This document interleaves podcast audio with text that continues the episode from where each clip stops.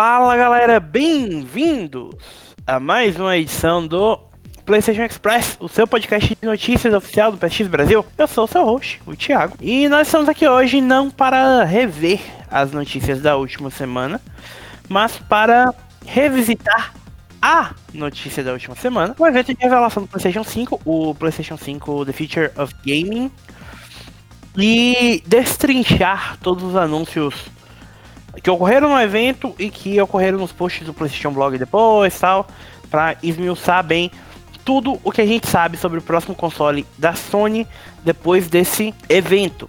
E aqui comigo hoje estão eles, os meus queridos amigos, que irão fazer parte do meu grupo de consórcio de PlayStation 5. Futuro desbravador das Ilhas Mineiras, junto com a Aloy, Bruno Vinhadel. Salve galera, estamos novamente agora com coisas mais concretas em vista, certo? Mas aguardando ansiosamente a aventura de nossa querida Aloy. Juntamente com o Bruno, estou aqui com ele, que está se preparando para visitar a Playroom do Astrobot e comer os seus próprios Bugsnacks, meu querido Leonardo Cidreira. Fala pessoal, bom dia, boa tarde, boa noite. Sejam bem-vindos a mais um podcast. Ah, que coisa linda, gente. Sim, pessoal. É, só explicando algumas coisas. A gente tinha prometido fazer o, um vídeo mais curto, logo depois do evento. O problema é que o Leon tava terminando o vídeo review do The Last of Us Parte 2, que vocês já podem ver no nosso canal do YouTube. O Vinhadel tá viajando, eu tava ajudando o Ivan com. A, eu e o Vinhadel estávamos ajudando com as notícias, depois a gente, o Vinhadel tava viajando, não podia ficar até 3 horas da manhã gravando. A gente acabou preferindo fazer um podcast, ter um, uma conversa um pouco mais longa, porque tem muita coisa para falar, ao invés de gravar uma coisa no calor do momento e acabar não saindo com a qualidade que a gente quer trazer as coisas para vocês. Como sempre, sigam a gente no arroba PS3 Brasil no Twitter, facebook.com PS3BR, youtube.com PlayStation 3 Brasil, no twitch.tv barra PSX Brasil, Spotify, procurem por PSX Brasil ou PSX Plus para seguirem o nosso podcast. Sem mais delongas, vamos ao evento. Foi um evento curto de mais ou menos uma hora e dez minutos, um pouquinho mais só de uma hora. Mais ou menos por aí, uma hora e quinze por aí. A gente começou o evento com o anúncio que todo mundo esqueceu que aconteceu. Porque foi o anúncio mais sem lógica e sem noção. Que foi, talvez tenha sido o evento, o momento de mais euforia e mais brochada em sequência dessa conferência. Que foi a aparição da logo da Rockstar para anunciar que GTA V vai chegar ao PS5 é, em 2021. GTA Online? Não, GTA V primeiro. Depois disso, a gente teve uma notícia um pouco melhor, que foi o anúncio que GTA Online vai, é, vai ser lançada para o console é, com uma versão standalone, inclusive, e que nos três primeiros meses após o lançamento ele vai estar gratuito para os donos de PS5, certo? A previsão da Rockstar é que o, que o jogo saia no segundo semestre de 2021 para PlayStation 5. Até lá, a partir de hoje, um milhão de dólares vão ser depositados na conta dos assinantes da PlayStation Plus no PlayStation 4 no GTA Online. Então vocês vão receber um milhão de dólares por mês daqui até o lançamento de GTA V e GTA Online para PS5. Assim, com relação a esse anúncio aí, eu achei como vocês falaram, é completamente distoante do resto da apresentação, não, tinha, não tem lógica, não tem. Até porque a Rockstar ela tem uma visibilidade muito grande, ela poderia muito bem ter feito qualquer. Eu acredito até mesmo que se ela chegasse e fizesse isso separada no YouTube, etc., ia ter quase a mesma coisa. É mais aquela questão de ter a visibilidade mesmo, porque você tá num palco com milhões de, milhões de pessoas assistindo. Fora que, tipo assim, eu acredito que já era uma coisa que todo mundo já esperava, não tem nada de mais nisso. Um anúncio vazio. Cara, quando apareceu a logo da, da Rockstar, eu imaginava de cara o Red Dead Redemption 2. Sei lá. O jogo já de lançamento, já o port para PlayStation 5, já o foco no Red Dead Online. Mas o, o GTA V aposta no, no, no, seguro, né? Não é arriscar. É colocar o que eles têm que mais gera grana, vamos, vamos levar de novo a geração você não vai perder nada, você vai continuar jogando melhor ainda do que você já joga e vai ser isso. Então, apostar no seguro. Aí espero mais da Rockstar, sinceramente. Tipo, sei lá, coisas novas até. Red Dead deve chegar uma hora ou outra. Mas o GTA realmente foi. A logo da Rockstar foi interessante. Quando mostrou o GTA, eu falei, putz, mas é o jogo, eu falei na hora, né? É o jogo que tá atravessando três gerações já. O negócio não morre, mortal. Eu até, eu até comentei que era o Resident Evil 4 da Rockstar, velho. Não, não dá, velho. Chega. É o primeiro jogo da, da Rockstar anunciado para a próxima geração, que basicamente me parece como a gente vai anunciar o jogo, pra, que ele vai ser na próxima geração, mesmo com a retrocompatibilidade, mas eventualmente a versão de PS4 e Xbox One vão parar de receber suporte como a versão de PS3 e Xbox 360 pararam, sabe? Sim. Então vai forçar o pessoal a comprar a versão da próxima geração, até por isso que eles devem estar tá dando o jogo, o GTA Online, no lançamento, sabe? Pra PS5. Que, diga-se, coisa pequena não. Tipo, tudo bem que não tanta gente vai ter o PS5 até o segundo semestre de 2021, mas a possibilidade de comprar, de receber gratuitamente GTA Online, talvez venda algumas unidades. Sei, me lembra muito dos jogos gratuitos. A gente comprava o PS4 no início, não tinha grana pros jogos, mas tinha lá Warframe. Ah, tinha um monte de joguinho gratuito lá que você podia aproveitar. Black Light, uma coisa assim também. Tinha, Blackout, sei lá. Bom, essas porra aí, entendeu? É pra dar, tipo, você vai ter alguma coisa por alguns meses aí, por alguns dias, semanas, sei lá, até você conseguir comprar um jogo. Depois disso, a gente teve uma mensagem curta do Jim Ryan falando sobre o evento, que eles estavam que eles finalmente estavam felizes de finalmente poder compartilhar com todo mundo os jogos e tal. E. Barota básica de sempre. É, total. E a gente tem o primeiro grande anúncio de exclusivo. A gente viu pela primeira vez em um evento da Sony a logo do PlayStation Studios.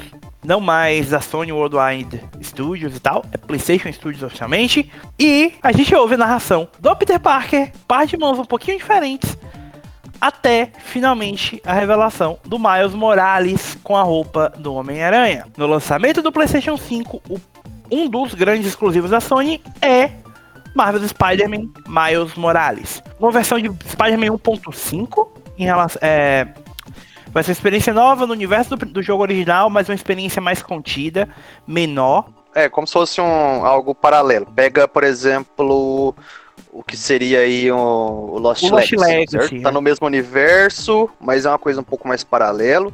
Tem vínculo com tudo que acontece lá na franquia que eles começaram. É um jogo completo, talvez uma escala um pouco mais reduzida, algo como bem como o Lost Legacy, talvez, acho que é o melhor exemplo para usar nisso aí. Tem o First Light, o First Light também, né? É... é, o First Light talvez não, porque o First Light era uma DLC que depois se tornou jogo é, e é muito pequenininho. Ele, era o DLC pequeno. inicial e colocaram standalone depois. É, é igual o, o First Light, é a mesma coisa do Left Behind. É, do é Left Sim. O Lost Legacy não, é um jogo separado que nasceu como DLC, mas acabou virando um jogo em si. Eu só quero só fazer um comentário interessante que um pouco antes, né? Eu não lembro qual podcast foi, mas chegamos até a comentar com relação à produção de um Spider-Man novo, como é, ter o cenário, já, com o fato de ele já ter aquele cenário, né? Já facilitava a produção do jogo, porque não é como se no, é, Manhattan fosse mudar, né? Vocês até falaram que talvez o próximo teria acesso a outras cidades. Deve ser o mesmo mapa do, do, do primeiro jogo. Cara, e assim, não é surpresa, né? Se você for pegar desde as coisas que eles falaram do PS5, um jogo que eles sempre usaram de exemplo pro lance do SSD foi o Spider-Man. Então, loadings, transição, o lance de não esconder. Tipo, de, do jogo às vezes transitar rápido demais e você ter que fazer um loading enquanto você tá, tá andando pela cidade. É, ou ter que ficar usando técnica para esconder e tal. Então, tipo assim, eles já vieram usando isso. Se falaram que ah, o Spider-Man vai ter um remake, um remaster, uma melhoria gigantesca pro jogo, já não seria surpresa. E falar que é uma versão do Miles Morales ali também, aí sim. Aí eu acho que talvez seja uma surpresa pelo personagem, por seguir a história dele ali. Talvez é um acerto gigantesco. É uma experiência completamente nova, né? Sim, tudo. É, seguindo os eventos até, né? Da, da jornada dele e ver o que vai acontecer, mas sim, não é surpresa ter um Homem-Aranha agora. Porque pelo, é. pelo, tanto que eles falaram, não é novidade. Detalhe, o título é de lançamento do PS5. Eu não duvido da jogabilidade, vai manter tudo que a gente já conhece. Isso é ok, muito bom mesmo. Eu só quero mesmo que eles peguem os vilões do Miles Morales e eles façam jus a isso, sabe? Porque é o que eu e o Vinhadão já comentamos previamente. As boss fights do Homem-Aranha do jogo. Eu, particularmente, não achei muito mer, sabe? as boss fights do Homem-Aranha. É, eles colocaram muito vilão e não usaram bem. As, É, foi desperdiçado, talvez, é. Mas assim, ah, sendo uma coisa mais de nicho, mais fechada, a gente tem tem a oportunidade de ter um negócio mais específico, igual como o Thiago falou, usar bem melhor o Miles, Miles Morales e tudo, que o Leon falou também, não desperdiçar tanto recurso que tem, tanta, tanta coisa, porque a gente já comentou isso antes, né? Spider-Man e o Batman talvez seja que tem um elenco secundário gigantesco que dá pra ser usado de tudo, de tanta, tanta qualidade que tem.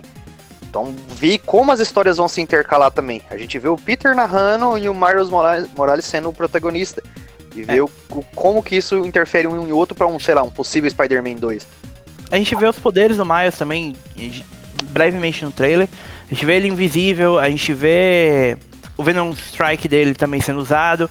Então, é é uma gama diferente de, de habilidades que ele tem em relação ao Peter. É uma, ga- é uma, uma galeria de vilões um pouco diferente também, apesar deles se utilizarem de alguns vilões tradicionais do Homem-Aranha. O Miles tem seus próprios inimigos. Então, tem muita coisa que dá pra ser feita, mesmo sendo um jogo mais contido. É, vocês sabem o quanto eu fiquei eufórico com o anúncio? Meio que me vendeu o console ali. Então, o que viesse pela frente era lucro. Eu espero que pelo menos eles mexam na estrutura das missões secundárias. É mundo, né? Criação de mundo também, open world, tem muita coisa que a gente reclama, eu pelo menos reclamo bastante no Spider-Man. Gostaria que viesse melhor. Talvez pelo escopo menor, pode ser que a gente não fazer perceba tanto isso, né? Agora sim, por que o Spider-Man? Se vocês forem. Uma das coisas que se faz em lançamento de console é showcase técnico. E de todos os mundos abertos que a Sony tem prontos, o Spider-Man era o mais fácil de reaproveitar e provavelmente mais fácil de criar um jogo completamente novo, sem ter que remasterizar o jogo. Então, é, realmente era a escolha perfeita para ser esse showcase técnico. Se vocês forem olhar no lançamento do PlayStation 4, a ideia também era ter um mundo aberto como showcase técnico, que era o Infamous Second Son, que acabou atrasando. Então, faz sentido ser ele aqui, né? Ah, só um detalhe, a Sony meio que, ao, ao anunciar esse jogo, me- meio que deu um spoiler gigantesco do, de um dos twists do primeiro jogo, né? Do Spider-Man. do- É, meio do- que a cena extra do, do, do primeiro, né? Eu sei que é previsível, tipo, que se você jogar o jogo e ver o que tá rolando com o Miles, você meio que. Ah, cara, vamos lá, dois anos, dois anos, se você conhece a história, HQ e tudo, você já sabia disso. No, você já jogava o jogo, já, acho que no trailer de lançamento aparecia o Miles Morales já no, no Spider-Man. né? Já, já, já. No, no trailer já mostrava o Miles. Isso aí já era previsível que ia acontecer. Então, tipo, é, não é spoiler, cara. Eu pelo menos vejo que não. Você já tinha noção disso desde o início já. Só um comentário, o pessoal já achou em que parte do mapa o trailer se passa. Que é no Harlem, na parte norte lá do mapa do Marvel Spider-Man. Bom, continuando e falando também em showcase técnico, o próximo anúncio foi outro showcase técnico, o segredo mais mal guardado do PlayStation 5 talvez, Gran Turismo 7. Principalmente pra nós brasileiros, né? Sony BR, o PlayStation VR fez questão de, de vacilar umas duas vezes aí no mínimo. É, entregaram a paçoca inteira em pool de, de votação no Twitter, em propaganda de trailer, de marketing. A gente já tinha muito tempo ah, o GT Sport sendo sendo alimentado às custas da parte online, da galera que ia sendo alimentado e da, da FIA, da parceria, né? O, todo mundo sempre quis, desde o início, um GT6. A gente passou uma geração inteira sem um Gran Turismo de verdade. Né? Então, passou de hora, tipo, surpresa não é, entregaram antes. Mas ah, o trailer mostra um- uma parte visual fantástica, como sempre foi. Detalhe interno de carro, pista, ambientação, que muito provavelmente é o que é o que deve melhorar. Não sei se vocês reviram o, o trailer, quando mostra que já é meio que a parte dos menus e tal, quando eles fazem a transição, indo na garagem, selecionando o carro, fazendo taninho no carro, selecionando a pista e tal, ele só ele vai mostrando como se fosse em tempo real e as transições acontecendo sem loading. Então, tipo, o GT Sport, GT6 na época eu lembro que tinha umas- um- uma pá de bolinha rodando até que você conseguisse entrar em algum lugar. E tudo ali faz muito rápido. E quando ele coloca pra selecionar o- a corrida, no caso, né? a pista e tudo, tipo, você já tá dentro do carro e já tá sendo lançado ali ó, na mesma hora. Bom, a, a gente viu que pe- pelo menos a Polyphony parece ter tomado vergonha na cara. Não. Lembrando que, tipo, Gran, Gran Turismo 4 é de 2004, Gran Turismo 5 é de 2010, Gran Turismo 6 saiu em 2013 pra PS3. E não pra PS4? Já, já com o PS4. A, a curva de saiu. Ele saiu em novembro, né? Já com o PS4 Saiu lançado. em nove... Não, o Gran Turismo 6 saiu em dezembro, depois que o PS4 tinha saído. Isso. E nunca saiu um E- PS4, né? O que é um absurdo, cara. É, e o Gran Turismo 7 saiu 3, 4 anos depois, em 2017. Então, se o Gran Turismo 7 sair junto com Sport. o. É, o Gran Turismo Sport. Se o Gran Turismo 7 sair junto com o PlayStation 5, vai ser o menor tempo que eles gastaram de um Gran Turismo de, pro outro desde o PS2. Ah, algumas coisas que eles falaram é que alguns veículos e pistas que tinham sido removidos no esporte vão voltar. É, o Simulation Mode vai voltar também. De todos os trailers, esse foi o que a Sony no, no canal do YouTube mais fez questão de ressaltar a questão do áudio e do feedback áptico do DualSense. É, é o jogo que tem mais potencial para usar a Tempest Engine e o áudio 3D. É o jogo que tem mais potencial para fazer uso de cara de tudo que o DualSense mostra. É o jogo que tem mais potencial para usar todo o poder gráfico e a parte de SSD do console. Só que a única coisa que eu vi que ainda me deixa um pouco intrigado é porque, apesar da simulação e tudo dos carros, veículos, melhorias, o jogo continua com o lance das pistas muito, sei lá, muito linear, sabe? Muito arcade. Ah, não falo de gravidade nem nada, mas de terreno de pista. Se você pegar, por exemplo, Le Mans, pega o GT5, o GT6, eu acho que o Sport tem Le Mans também, não, não tô lembrado. Le Mans é uma pista que ela tem muita trepidação em alguns momentos, isso nunca existiu. Isso já tem no Forza desde o Forza 3. Então tem muita pista em Gran Turismo que eles tipo, não decidiram investir ainda nas pistas. Imagina você jogar com feedback áptico, DualSense, ah, um, sei lá, o retorno no gatilho, e de repente você sentir a vibração da pista, trepidação pela irregularidade do terreno e tal. Então tem umas coisas que tipo, dá- poderia ser melhor aproveitado. Eles não mostraram, não quer dizer que esteja no jogo. Mas se tiver, eu ficaria mais feliz. Uma coisa que eu tava reparando, porque a gente escreveu um artigo. Eu não, a gente não, né? O Vinhadel escreveu um puta artigo gigantesco sobre tudo que a gente sabe do PlayStation 5. E eu fui. Eu só escrevi a parte do DualSense.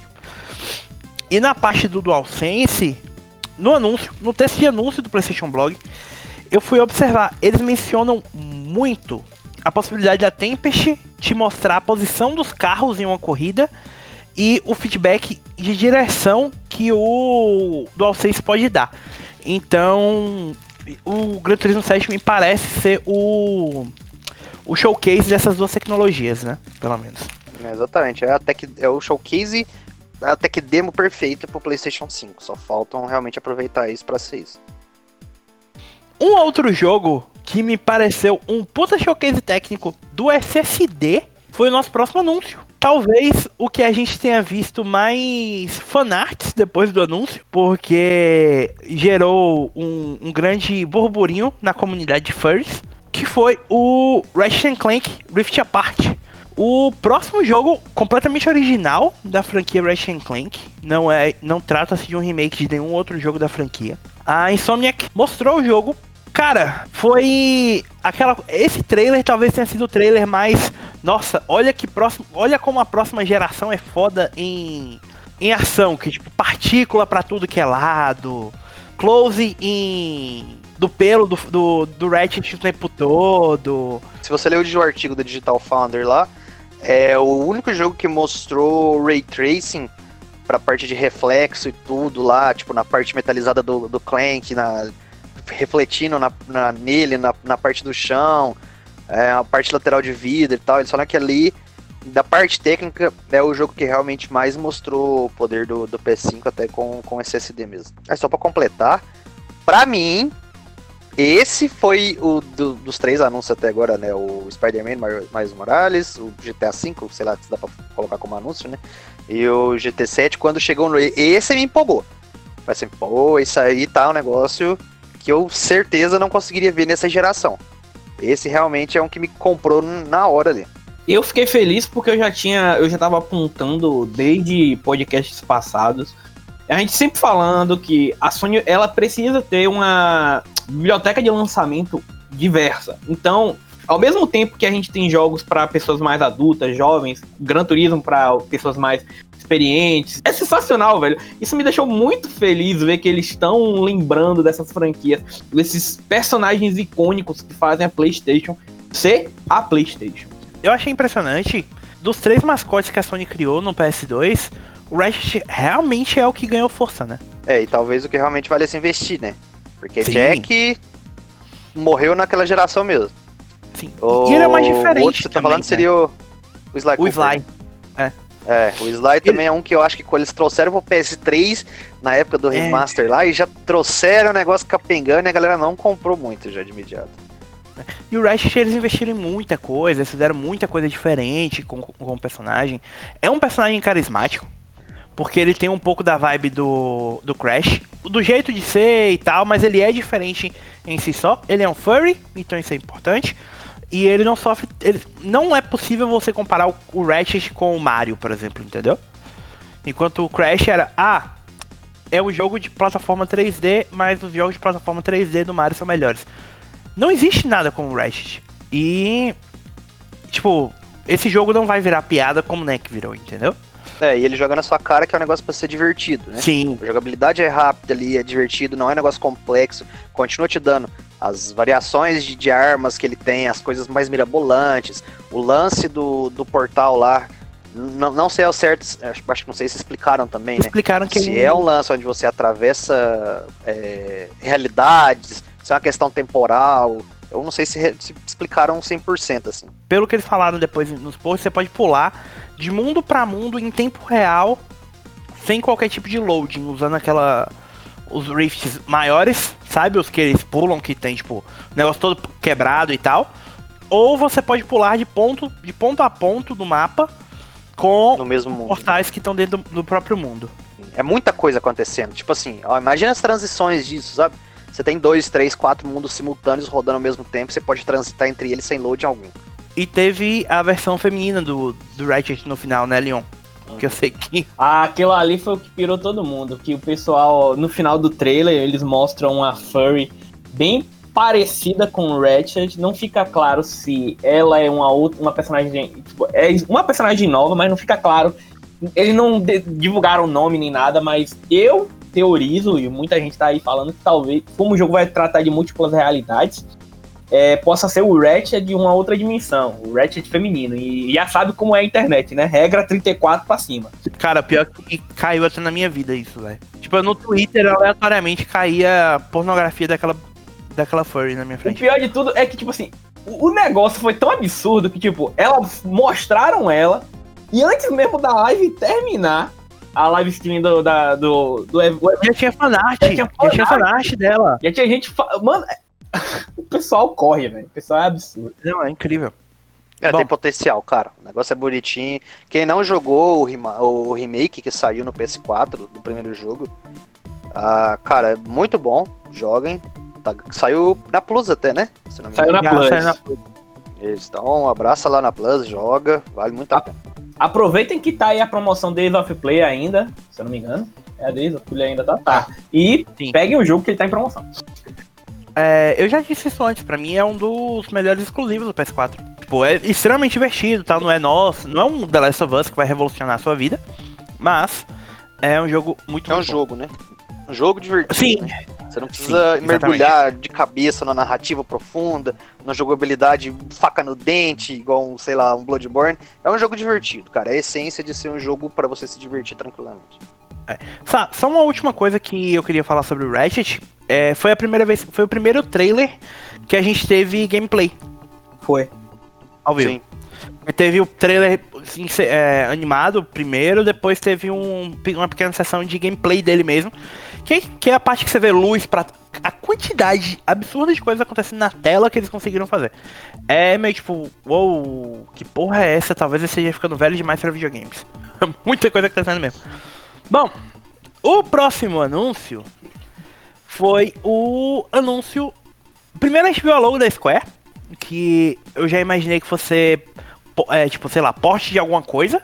Mas, tipo, logo depois, é, logo da Luminous Productions, finalmente é revelado o projeto no AAA, no qual a Luminous Productions, que é o estúdio que foi fundado pelo Hajime Tabata depois do lançamento de Final Fantasy XV.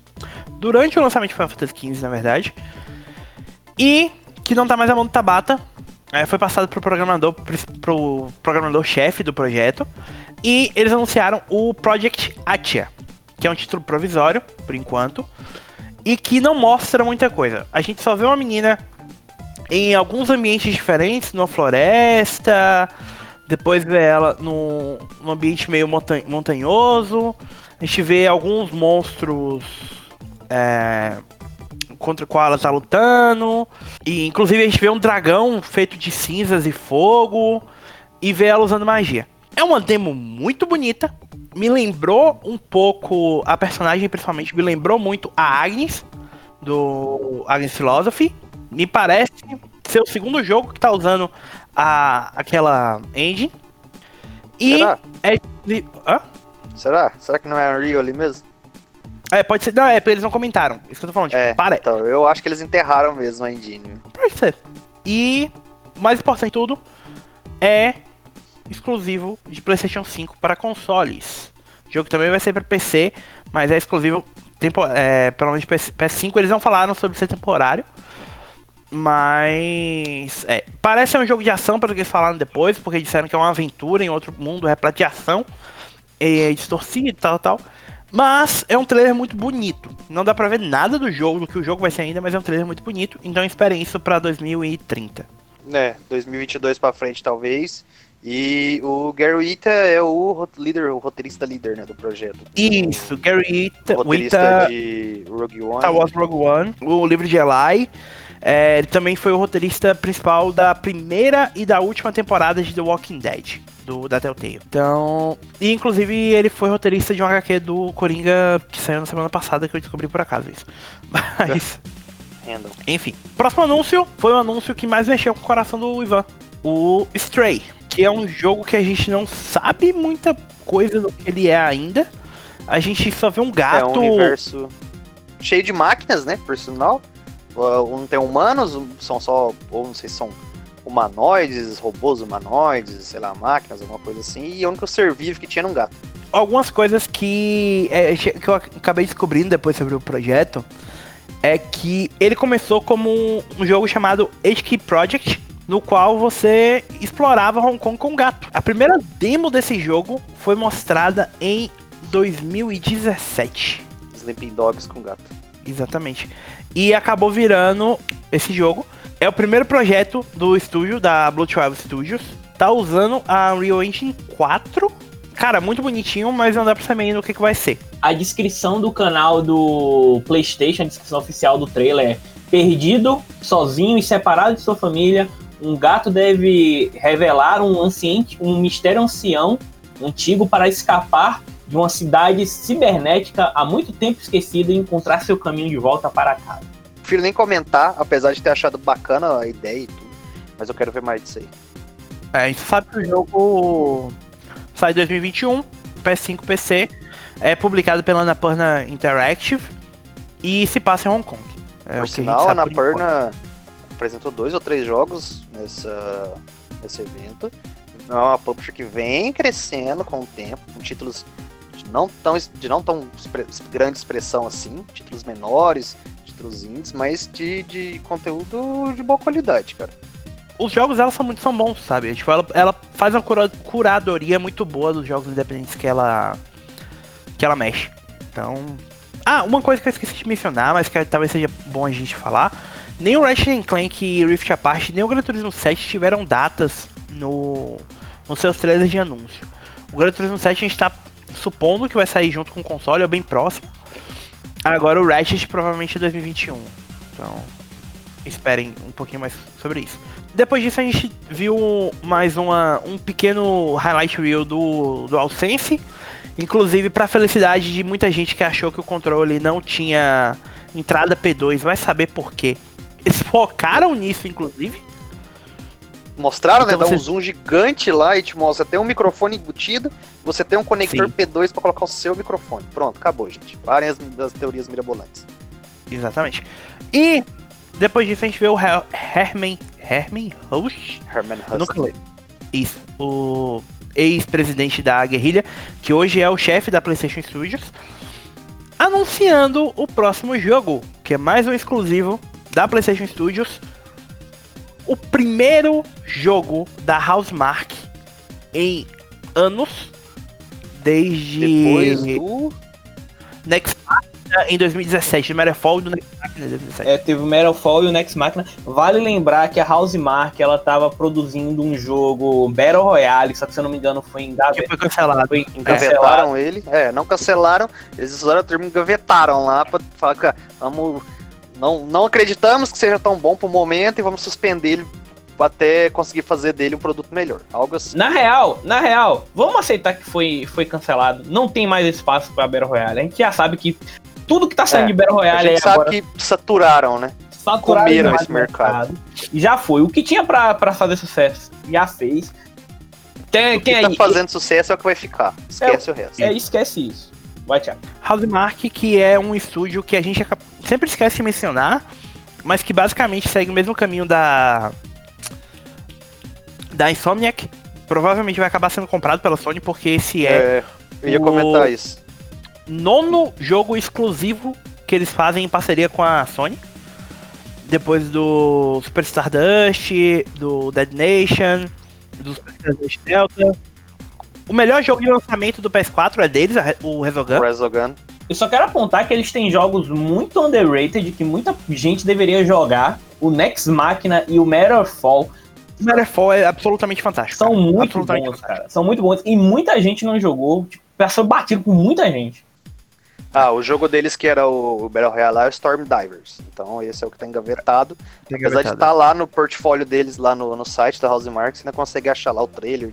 Eles anunciaram então o próximo jogo deles, Returnal, que é um jogo que vai misturar elementos de roguelike com tiro em terceira pessoa, se passando em um planeta hostil em que você vai precisar usar é, suas habilidades para sobreviver. Foi outro trailer que depois no no texto que eles soltaram fez questão de ressaltar que o jogo vai usar muito o Tempest para criar imersão no jogador e que o jogo vai usar o máximo possível dos gatilhos adaptáveis do DualSense. Um negócio que eu acho que talvez faz muito uso disso do, do áudio 3D, é porque eles colocaram o jogo meio que com uma parte de terror psicológico, assim, não tão aprofundado. É, é porque eles usaram o lance do roguelike não só pra você ter aquilo que recomeçar. É, coloca a personagem que é mostrada no trailer, que ela cai num planeta e não sabe o que, que é. Toda vez que ela morre, o planeta traz ela de volta. Só que ela não volta normalzinha. Sempre volta com alguma coisa afetando ela psicologicamente. Então, tipo, não é que quanto mais você morrer, você vai continuar morrendo, sei lá, sem, sem consequência. Alguma coisa sempre vai acontecendo. E aparentemente tem umas coisas meio psicológicas que vão acontecendo que podem fazer bom uso do áudio 3D, no caso. Ele tem uma pegada de terror, terror cósmico muito bom, Lovecraftiano, assim. Eu, eu- vocês sabem que eu gosto muito disso, eu adoro Lovecraft. É, mas assim, o que eu mais gostei desse jogo foi que é, a jogabilidade, o, o- que ele te coloca como se fosse um bullet hell cheio de partículas, tiro pra todo lado, e você tem que pular, saltar, abaixar e desviar aqueles tiros enquanto atira ao mesmo tempo. Eu achei aquilo sensacional para o tipo Bem frenético. bem frenético, muito maneiro mesmo. É, eles souberam casar bem a- as habilidades que eles têm de jogo arcade, né? Que era a especialidade da Housemark, apesar de eles serem parados de fazer. E trouxeram isso pra um ambiente realmente de jogo AAA. Provavelmente vai ser uma das melhores coisas que a gente vai ver no PlayStation 5. Exclusivamente porque a Housemark não faz jogos ruins. E, gente, eh, Sony, por favor, compre House Mark. Realmente, se- é possível que no mesmo. Tipo, com, se esse jogo for um sucesso, é possível que a Sony acabe adquirindo o estúdio, por exemplo. Então, É, Bom. talvez seja uma das próximas aquisições, no caso. sim, sim. Seguindo, de novo a logo da PlayStation Studios, um trailer que vai abrindo meio que como se fosse um jogo de corrida. Não sei se vocês perceberam isso. Que é tipo luzes do lado, iluminação, uma pessoa ajustando como se fosse um capacete, só que é um capacete de tigre.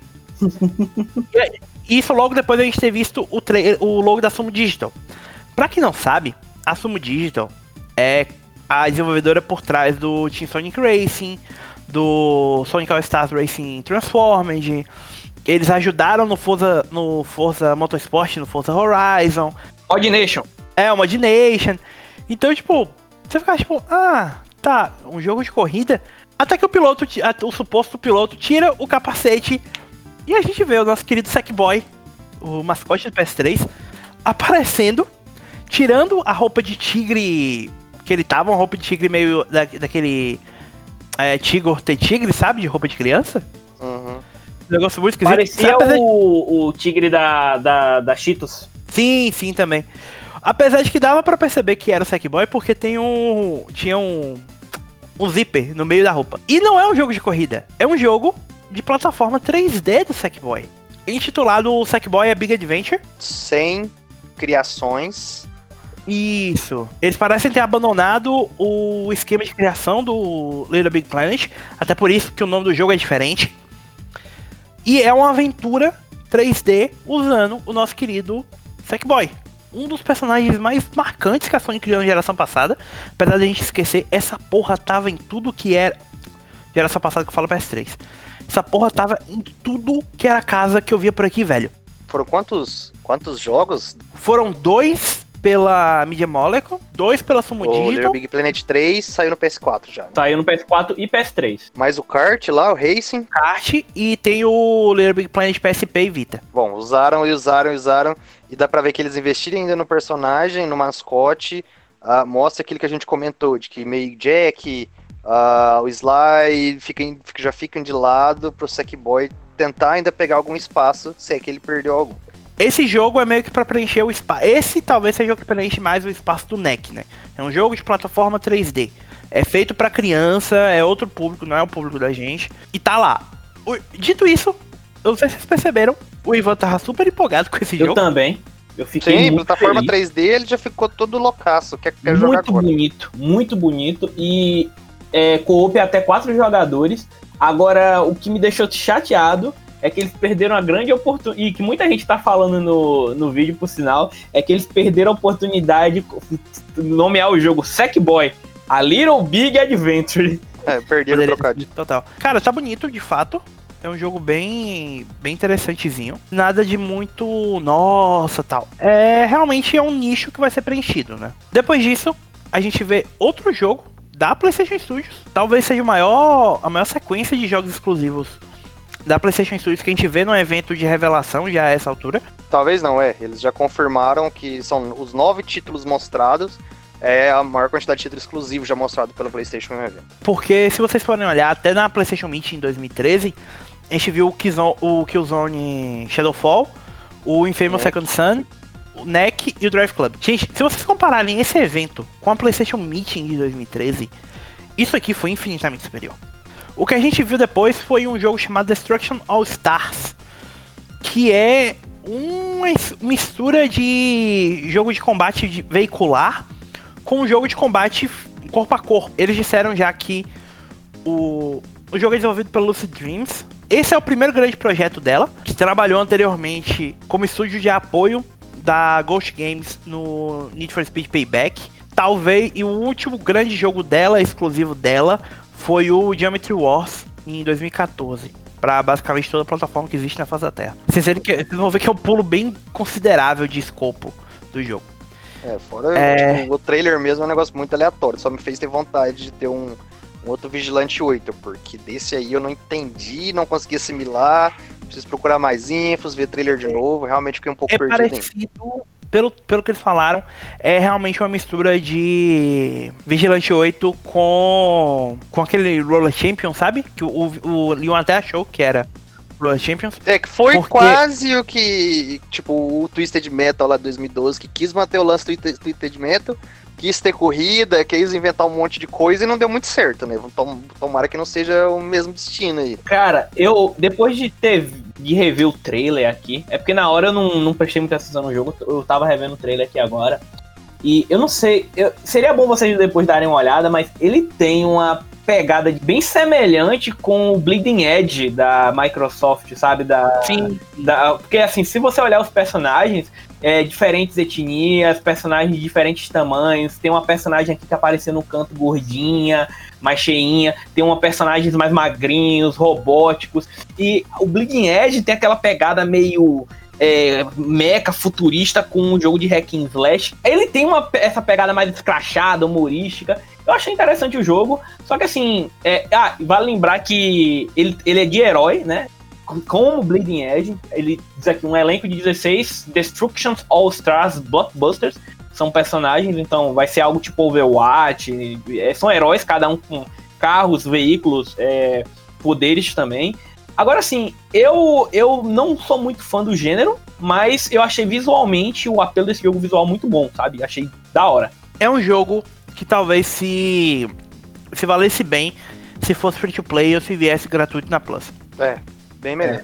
Ele tem bastante estilo, tal, é uma mistura de combate veicular com combate corpo a corpo, com skill e tal.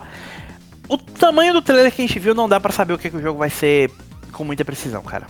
Talvez seja até free to play, né? A gente não tem essa informação. Também não tem data. Vocês acham que perderam a oportunidade de fazer um Twisted Metal com esses conceitos? Não. Não. É, é muito diferente, cara. A Sony vai apostar no lance da, da série pra ter noção do que tá Twisted Metal ainda. Ver como tá o pra ver se vai sair um jogo. Eu acho que até sair um jogo junto com a série é arriscado, cara.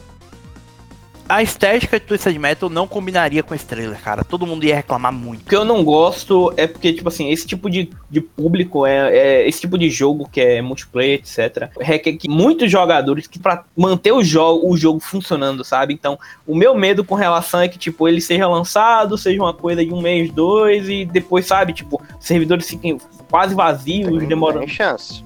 Tem chance. Sim, tem Talvez bastante não chance. por ser de lançamento, tá? Mas tem chance disso acontecer. O Vinhadel até apontou uma coisa interessante, porque como é de lançamento, é bem provável que mais gente jogue, ainda mais se for free to play. Vamos seguir em frente então. Pra mim, o próximo jogo que a gente vai comentar foi o trailer que me deixou realmente. que mexeu comigo. Que foi a revelação do Kena, Bridge of Spirits. O primeiro jogo da Ember Lab, que é um estúdio especializado em animação e conteúdo digital, que já trabalhou com ah, trailers pra, pra, pra, pra, pra, pra pra MLB, pra Coca-Cola, pra vários estúdios, que é um, um estúdio formado e fundado por dois irmãos. E esse é o primeiro jogo deles. E cara, é um jogo que mistura elementos de Zelda 3D com plataforma, combate e tudo, mas ele tem uma estética que eu quero que vocês olhem, se for o caso, revejam o trailer depois com isso em mente. É, o filme mais recente da DreamWorks, chamado Abominável, aquele Como Treinar Seu Dragão, e vejam como a estética é parecida. Eu tenho Como Treinar Seu Dragão como uma das minhas animações preferidas ever. Concordo. sabe? E ver esse trailer é muito tipo, caralho, que coisa maravilhosa e fofa e. e emocionante e bonitinho, sabe? Que é tipo, é uma jornada de uma menina, aparentemente, é, explorando um mundo mágico em busca de espíritos. Não dá pra saber exatamente qual vai ser a história dela.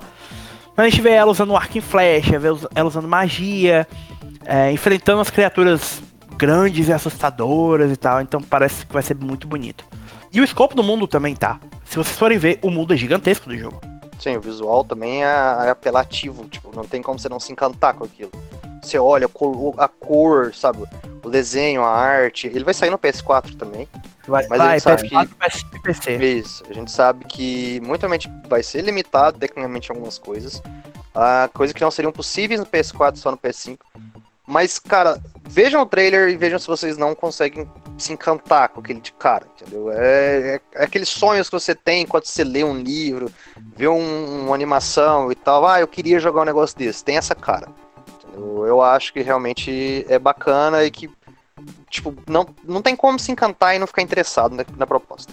Você vê pelo próprio, pela própria recep- recep- recepção do trailer, muita gente assistiu, muita gente gostou. Todo mundo fala. Eu, eu postei alguns trailers no Facebook. E esse é, esse é o segundo mais assistido depois do Homem-Aranha. E, cara, tipo, não tem como não assistir e não querer jogar esse jogo, velho. Não tem. É, se vocês puderem, quando vocês forem rever o trailer, vejam, tipo, os últimos 40 segundos em que Não só a gente vê aquelas criaturas fofinhas que acompanham a Kena e tal, mas o show, que, o show visual que é, tipo, partícula, a forma como os golpes é, ricocheteiam de um inimigo para bater em outro, é, o parry, tipo, o efeito de parry do jogo, a forma como o mundo reganha cor quando ela derrota o inimigo, é tudo muito mágico, tudo muito especial, cara. Para mim foi um dos pontos altos dessa, desse evento. Mas seguindo em frente, de novo, a gente vê um anúncio de um outro joguinho que esse talvez tenha sido visualmente o mais o menos impressionante, até porque ele é um pouco mais jogo independente mesmo, que é o Goodbye Volcano High, que é o próximo jogo da Co-op, que é o estúdio que fez o, o último DLC do Lara Croft Go e que fez o Nog, que é um jogo de PlayStation VR. Que é inclusive um jogo bem legal se você não jogou, Leon. Nog? Peraí, repete o nome do jogo? Nog, G-N-O-G. Ah, GOG, eu vi esse jogo, ele tem disponível também pra. Você pode jogar ele sem um PSVR, pô. Sai uma atualização. Sim, eu joguei sem. Eu lembro que analisou foi o Zinga, é muito maneiro, muito maneiro, muito, realmente muito bom. Quem analisou foi quem, Leon? O Zinga? Não foi o Zinga? Não, fui eu, seu palhaço. Foi tu? Foi. Ah, caralho. Anele, não, não, não, me respeita, cara. Cara, desculpa, é porque assim. Eu, ô, Thiago, desculpa. É porque assim. É porque assim, gente, eu, tenho, eu comento com o pessoal, mas eu leio muita análise do Thiago. E Thiago, tipo assim, sempre me faz comprar os jogos com as análises dele. Só que sempre que eu vou atribuir a análise, eu, eu erro. Ele atribui pra outra pessoa, é maravilhoso, cara. é uma Vai, piada recorrente da gente já. Chateado. É. Uh, vixe. É, bom, vamos seguir em frente então, já criou atritos aqui. é, o Volcano, é, Goodbye Volcano High é uma história de uma. De um. Uma ou um, que eles não deixam claro no texto. É, dinossauro trans de 18 anos de idade que tá prestes a se formar na escola e faz parte de uma banda e tal e tá passando por todas aquelas mudanças que um adolescente passa no final do ensino médio. Então é sobre como navegar essas mudanças enquanto você está descobrindo o amor, o que você pode fazer em tempos difíceis e tudo. O jogo é especificamente anunciado como uma narrativa queer, então você já sabe o que esperar. O, eu, eu ri bastante, inclusive, porque eu acho que o roteirista disse no Twitter que é um jogo gay pra caralho. Então. Fora a arte também, né? A arte. A arte é, é muito bonitinha. Muito, é, muito, e muito lance das cores, né? Também, né? Os Sim. contrastes de cores demais. E é um jogo de aventura. Tipo, não me empolgou tanto por ser um jogo especificamente de aventura, mas me parece ter muito potencial narrativo, como. Acho que foi o Night in the Woods, não foi, Leon, que você tava comentando comigo? Foi o Night in the Woods, ele Night lembra bastante. O, a, a, temática e o jeito que o jogo vai ser distribuído. Vai. Distribuído não, é, é, feito, enfim. Feito. É, ele vai contar com várias histórias. A gente não sabe como ainda, mas o, eles prometem usar o feedback háptico do, do AllSense para dar um para criar um novo tipo de experiência narrativa e vão ter minigames cinematográficos, musicais, enfim, várias coisas. E agora ele não vai sair só para PlayStation 5. Ele vai sair também para PS4 e PC. Tá? Mas aparentemente o console principal de desenvolvimento é o PlayStation 5, já que eles estão usando o DualSense como, como base, né? E ele está previsto para 2021. Depois disso, a gente veio, viu um novo trailer do Oddworld Soulstorm, que é o próximo jogo da histórica franquia Oddworld que começou no PS1, né? Em 97. Sim. E é aquele mesmo esquema do jogo, de um jogo de plataforma, né? Vale lembrar que ele já tinha sido anunciado, tá? É, eu realmente não sei muito sobre o Oddworld. Ah, tá. Então, então deixa eu só falar. Ele já tinha sido anunciado, já estava em produção já tem algum tempo, depois do New in Taste, que foi o remake do primeiro jogo pro PS4 e PS3, se eu não me engano, saiu o remake pro PS3 também, que é o New in Taste. É, e assim, cara, ele, vai, ele mantém basicamente a mesma jogabilidade. Você vai ter que resgatar os outros membros do, do da, família, da família, não, da espécie do Abe. É aquele mesma premissa e ele tá bem, bem legal, bem, bem bonito. Não é assim, não é um título que eu particularmente achei, oh meu Deus, sensacional, mas eu gosto da franquia. Principalmente os spin-offs da franquia são muito bons. Stranger's Wrath é maneiro.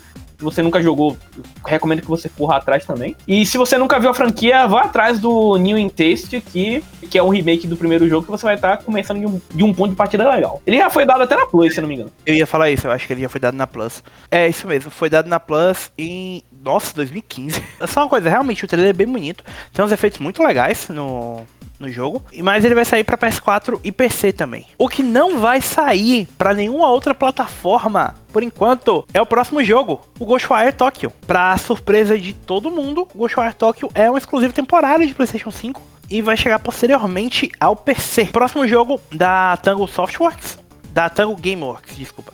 O estúdio da, do Shinji Mikami é, teve mais mostrado, a gente viu gameplay do jogo, acho que pela primeira vez, né? Porque a gente só tinha visto um CG quando ele foi anunciado. Cara, que jogo bonito. Posso só falar algumas coisas? Fala. Tá. Primeiramente, é, a gente já sabia que ia ser um jogo que ia explorar o espiritual, com uma pegada meio de terror e survival. Só que assim, pelo que eu lembro do ano passado, eu esperava que fosse um jogo. Eu, apesar de não ter me decepcionado nesse aspecto, eu esperava um jogo de terceira pessoa como The Within, né? Eu esperava, eu tava muito empado para isso. Só que eu me decepcionei em parte quando eu vi a jogabilidade, porque ele tá mais para um jogo de ação do que um jogo de, de terror, survival horror, sabe?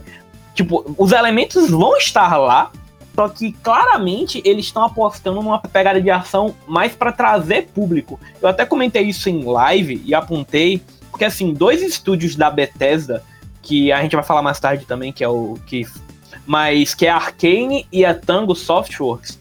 Eles lançaram o David Team 2 e o Dishonored 2. São dois jogos muito bons, underrated, só que passaram muito batido pela galera, tanto pelo tempo em que foram lançados, tanto por falta de interesse, eu acredito.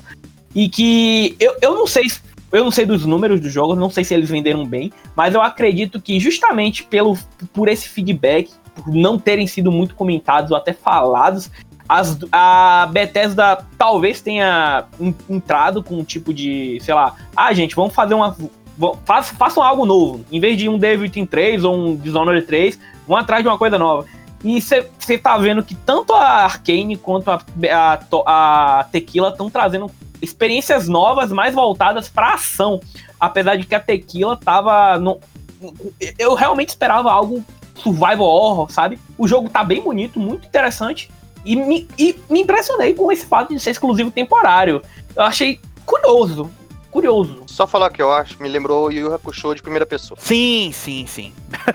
Realmente parece. Até pelo foco no combate com espíritos e tudo. Cara, me parece bem interessante. A ideia dele ter uma pegada um pouco mais de ação me chama mais a, intenção, mais a atenção do que um jogo puramente de survival horror chamaria, sabe? Esse também não é o único jogo temporariamente exclusivo da Bethesda. O Deathloop também é. A gente vai falar sobre ele daqui a pouco. Mas ele também é temporário exclusivo, tá? É...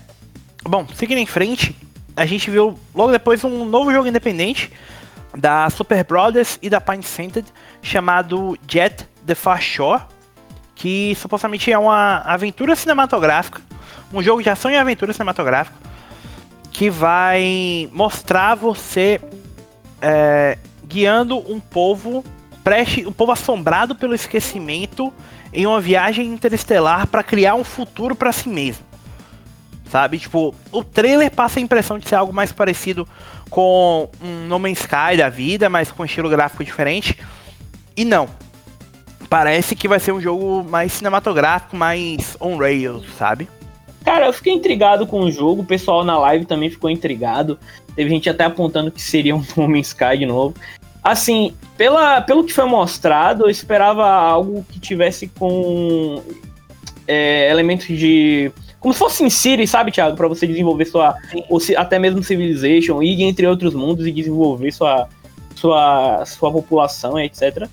É interessante, eu quero ver o que é que tem mais, o que eles vão mostrar mais, mas assim. Eu, eu fiquei meio. Achei interessante, mas eu fiquei ao mesmo tempo com o pé atrás, sabe?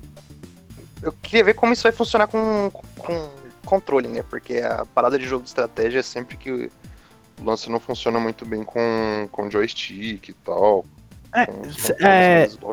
Rapidão, você sabe que eles anunciaram que é um jogo de ação e aventura. né? É a aventura, não é estratégia, não. Eu pensava que era. Parece muito estratégia, mas não é. Dá, dava todo indício de que era, né? Pelo menos por isso. Mesmo o lance da exploração e tal. Essa é uma coisa que eu queria ver melhor disso. Ah, eu achei bacana a, a ideia. Tipo, o PlayStation 5 te dá poder, escopo pra fazer um monte de coisa. Sei, tem que ver até onde que vai esse lance de exploração. Você pode pegar, por exemplo, a Elite Dangerous, que é um negócio diferente, que você tem uma exploração absurda. Ah, da forma como eles mostraram, venderam a ideia é de que a exploração vai ser um fator muito chave. Vai ser um negócio muito gigantesco. Então eu queria só ver melhor isso. Mas acho que esse aí também é confirmado que vai ser PS4. É, PS4, PS5 e PC também. Por isso que eu tô achando que às vezes talvez não vai ser um negócio tão gigante pra não perder o escopo entre gerações. Então pode ser um jogo de ação aventura com uma certa exploração. Mas eu queria ver um negócio muito maior pelo que eles anunciaram. A arte me parece o melhor do que eu vi até agora. É, do que a gente viu dele é mais interessante a arte, né? O próximo jogo, eu sei que é um jogo que você tá mais um pouquinho mais empolgado, Viandel. O Godfall, jogo da Counterplay Games, publicado pela Gearbox. Que é um looter slasher que a gente já tinha visto ser anunciado na Game Awards do ano passado, né? É, talvez ah, o primeiro jogo pra PlayStation 5 anunciado, né? Exclusivo, temporário para consoles, deve sair daqui um ano ou dois no, no Xbox Series X, eles já falaram isso. Saiu o trailer da jogabilidade dele no PC, cara, muito acelerado, muito rápido. Ah, o combate bem dinâmico. Preciso ver mais alguma coisinha. O lance do Loot Slasher é de que eles estão dando muita ênfase de que você vai ganhar coisas para se melhorar, mas a gente quer sempre te dar aquela sensação de conquista, que tudo que você tem é, valeu a suor que você teve naquilo, que nada é jogado fora. Então, a jogabilidade dele parece bem, bem bacana. Ah, o mundo que eles estão criando e tal, mas me pareceu um negócio muito mais de corredor, sabe? É, muito ambiente fechado, muita arena. Eu queria ver melhor que isso, porque eles confirmaram que o jogo vai rodar 4K 60 frame no PS5. Por isso que eu tô achando que pode ser ambientes bem mais fechados e um negócio bem mais direcionado. Só lembrando que eles confirmaram também que o jogo tá sendo feito com a Unreal Engine 5. Caralho, achei que era 4 ainda. É, não. Ele na, nesse mesmo evento pra, da, do PC Gamer, eles confirmaram que o jogo está sendo construído usando a Unreal Engine 5, o que me surpreendeu, que eu acho que é o primeiro jogo oficialmente usando a o E5. O próximo jogo que a gente viu depois disso foi o Solar Ash, o jogo desenvolvido pelos criadores do Hyper Light Drifter, que eu sei que é um jogo que o, o Leon especialmente gosta muito. Eu acho um jogo muito bom também, mas eu sei que o Leon tem mais carinho. A, a pixel art desse jogo é uma, é uma das coisas mais bonitas que eu achei na minha vida, o do Hyper Light Drifter. É sério. Segundo o criador do jogo, ele vai ser uma experiência sobre é, reflexão e progressão de várias maneiras diferentes, tal, com ambientes maiores, é, ambições maiores, é, um, um toque de, de esperança que o Hyper Light Drifter definitivamente não tem. é, e tal, e que vai ver o jogador explorando um, um negócio chamado Ultra Void, que é uma fenda voraz no espaço que engole vários mundos. E você vai precisar naturalmente salvar esses mundos. O visual é bem parecido com o Hyper Light Drifter, mas voltado para um ambiente mais 3D, né? Porque o Hyper Light Drifter era em 2D. 2D isométrico, né? Exato. E- Então é mais diferente e tal. E novamente todo aquele papo de que vai usar alta velocidade de SSD, ah, vai se valer das questões do DualSense e tudo. E o jogo por enquanto só está previsto para 2021 e só para PS5 e PC também. Assim, gente, é, com relação a esses jogos indies, é, é, o é o que eu sempre falo. Eventualmente vai chegar ao, ao Xbox também. Eu não, não duvido que vá chegar, até porque você vê aí mesmo no- casos como No Man's Sky, que, que isso aconteceu, até mesmo o inverso, como o Inside, que foi, saiu primeiro no Xbox e depois no PS4. Mas é Mas até assim- bom que isso aconteça, né, cara? São empresas até que bom. dependem do máximo possível pra poder guiar os projetos. Então, tipo, se puder sair pra torradeira é melhor. Agora sim, é, eu fico feliz que é, deu certo o Hyper Light Drifter, deu tão certo que eles vieram com esse novo projeto, realmente mais ambicioso, até porque é em 3D, né? É, é- é basicamente o, o mesmo salto que desenvolvedores como Jonathan Blow deram depois de Braid, que foi para o, o The Witness. E tô esperando, vamos ver o que é que dá. Só sobre essa questão de exclusividade, acaba sendo o melhor dos dois mundos pra eles, porque assim, Sendo exclusivo de PlayStation 5 agora, eles vão poder desenvolver focado só em uma plataforma. É, talvez ter ajuda financeira da Sony para desenvolver para a plataforma por causa da temporalidade exclusiva. E depois trabalhar com o dinheiro que eles ganharem das vendas para portar para outras plataformas e vender lá também, entendeu? É, fora que os dois primeiros anos do PS5 vão ser muito essenciais. É, o, ele tá previsto para 2021, né? Um. É, é, então, assim, vai sair no primeiro. Não vai ter jogo, cara. Não vai ter, não vai ter tanto Então vai ser então... algo semelhante ao que a gente viu da Super Giant Games quando eles lançaram o. Ai, o jogo da menina de cabelo vermelho, como esqueci o nome. Transistor, PS4. A promessa é grande, mas o próximo jogo também tem uma promessa que é a promessa de encerrar a história de uma trilogia, que é a história da trilogia Hitman. A IO Interactive apareceu para anunciar oficialmente Hitman 3, chegando em janeiro de 2021. PlayStation 4, PlayStation 5, Xbox One, Xbox Series X e PC. Então, esse é o único jogo que a gente viu, acho que vai sair para todas as plataformas até aqui. E, cara, os ambientes são maiores, parecem ainda maiores a gente vê ele escalando aquele prédio gigantesco em Dubai. É um jogo que já tá também, pelo visto, mais, quase pronto, né? Porque. Ele já. Ele já, já, havia, já havia sido dito, acho que num podcast ou num Twitter, que o 3 já estava sendo em desenvolvimento, já estava em desenvolvimento há algum tempo. Só que assim, é, minha crítica com relação ao jogo é que, assim, do, do, do 1 pro 2, houve uma melhoria gráfica legal, umas adições interessantes. Porém, eu acho que do 2 pro 3, cara, esse 3 poderia ser muito bem lançado com. Assim, eu posso estar enganado, mas esse 3 poderia, até porque é a mesma engine e tal, poderia ser muito bem lançado como um DLC do 2, como eles fizeram com o Game of the Year Edition no primeiro, um tempo depois. Assim, Fica, fica aí, fica a minha crítica com relação a isso. Vale lembrar, pessoal, que desde o 2 o jogo não é em episódio, então o 3 também não vai ser em episódio. O que, o que, o que foi. Pra mim, a IO Interactive, eles erraram muito quando eles anunciaram o primeiro jogo sendo episódico, que isso criou um preconceito gigantesco em todo mundo. Todo mundo que jogava Hitman acha que Hitman é episódico até hoje. Tudo é que o Vinhadel até em live a... Eu acho que o Vedel confundiu isso. Confundiu até. até e pensou que o 2 era esse episódio também. Então, tipo, é complicado, mas vamos ver o que é que dá. É, eu gosto de Hitman e vamos lá. Lembrando que se você não jogou o primeiro, você pode jogar o primeiro pelo pacote do 2, que tá em promoção agora. Se eu não me engano, a Gold ou é Silver Edition, ela vem com todos os mapas do primeiro jogo, então você pode jogar o primeiro jogo no segundo. É bizarro, mas eu recomendo.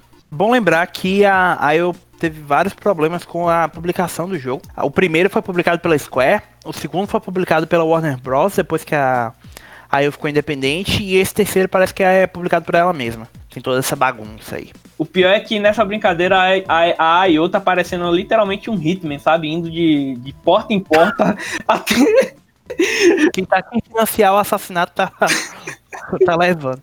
Vai, Thiago, manda. É, depois disso a gente viu um pequeno trecho do que parece ser a tela inicial do PlayStation 5, nos levando a o próximo anúncio do PlayStation Studios, que foi o Astros Playroom, o novo jogo do mascote do PlayStation 4, uh, ah, mas talvez mais mascote do PlayStation VR do que do PlayStation 4, mas aliás é bom falar isso, né? Tipo, a gente viu os mascotes do PS2, PS3, PS4 nesse evento, só faltou o Crash mesmo no pra, pra completar. E o Neck. É. Ah, saudades, Neck. Descanse Não tivemos o Neck 3. Guerra Mundial irá acontecer. Sobre o, o, Astro, basicamente é um jogo, apesar de ser um, uma da série Playroom, né? Eu só quero deixar claro que o jogo, pelo que eu vi, ele tá mantendo toda a jogabilidade e fazendo algumas adições interessantes ao Astrobot Rescue Mission sabe? Ele vai ter umas coisas bem legais mesmo. Mas o que eu quero apontar nesse jogo é que eu acho que vai ser o jogo que vai servir para mostrar o poder do DualSense.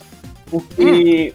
A função dele é essa. A função dele é essa. Porque assim, o muita gente não sabe, mas o Astrobot Rescue Mission é para justamente mostrar o poder do VR o, o, a questão do Playroom, né, no PS4, era justamente para mostrar como o, a câmera era interativa como o, o DualShock e a interação da câmera com o DualShock.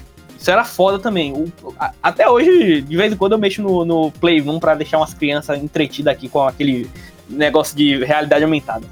Mas com relação ao jogo, muito bom e ele tem algumas coisas interessantes. É, tem um momento, por exemplo, que o Astro ele é atingido por um raio e o, mostra que o botão do PS do, do DualSense como se ele tivesse tremendo o botão do direcional. Então a gente isso, eu, eu, acredito que esse, pela primeira vez a gente está vendo um funcionamento real do DualSense, ou seja, vai ter um, esses essa, essa diferença de feedback áptico da de Ai meu Deus, como é que fala? Vibração, é, vibração individual ah. em cada botão. Então, ao você ser atingido, você vai sentir a vibração no, no dedo, sabe? Isso é bem legal. Cara, eu tô muito empado pra esse jogo. O Astrobot Rescue Mission é um dos melhores jogos do VR que eu já joguei na vida também. E assim, excelente plataforma. É, algumas coisas. O jogo vai vir pré-instalado no seu PlayStation 4, PlayStation 5, tá? Você não vai precisar comprar o jogo é, você vai poder testar ele direto. O... A ideia realmente é que ele seja composto de quatro mundos diferentes, mostrando todas as várias funcionalidades do DualSense, tá? Inclusive, se vocês separarem no trailer, tem uma parte que o... Aliás, o Astro é a coisa mais adorável do mundo, cara. É, é bizarro como esse robozinho é, é fofo. Mas tem um trecho em que você vê o, o astro caminhando na chuva, é, com a ventania batendo nele e tal. Isso me lembrou do comentário do, do Biffel lá, sobre a questão de você sentir a chuva no DualSense. Então parece que eles realmente vão focar em mostrar isso e tudo. E. Cara, fora isso, o mundo do jogo tá lindo, sabe? O jogo é muito bonito. Então, preparem-se para é, um, é como vai vir pré-instalado, ninguém precisa se preocupar de comprar, né? Então é, é, algo que quem pegar o PS5 pode já testar de cara. E como disse, vai vir pré-instalado no console, então é jogo de lançamento dele também. E pode ser que já esteja também cavando, preparando o terreno para uma possível sequência do Astrobot, Rescue Mission, né? Até porque merece a gente precisa de mais astro na nossa vida, cara. Mano, imagine você, pai de seu. Você tem um filho, você compra um PS5 pro seu filho. Claro que um pai não vai comprar um PS5 pro filho, vai comprar um PS5 pra ele. Mas você compra o um PS5, aí vem essa coisa linda e maravilhosa de jogo já lá. Seu filho vai jogar, vai sentir intimamente conectado com o Astra. E a Sony, depois de um ano ou dois, olha só, Astrobot Rescue Mission 2 com o remaster do primeiro pro PS5, pro justamente agradar aquele seu filho que vive jogando o Astrobot no PS5. Sensacional. É melhor do que NEC. Melhor que NEC. Lembrando que ele é um joguinho de plataforma 3D, tá, gente? Foi isso que vi, o Leon quis dizer quando ele comparou com o, o Rescue Mission. Exato. O próximo jogo que a gente viu foi o Little Devil Inside, um jogo de ação e aventura inspirado por The Legend of Zelda, que conta a história de um homem que precisa explorar um, um, um, mundo selvagem, lutando contra monstros gigantes, usando suas espadas e tal, que tem um estilo visual bem art house e que promete usar a exploração, tal. A gente vê ele, o Little Devil Inside, vem do fato de que ele tem um pequeno demônio que acompanha ele. E talvez tenha sido a história mais pitoresca, né, Viandel, que a gente descobriu nesse depois fazendo as notícias. tem uma história Porque... muito louca esse joguinho, gente. É.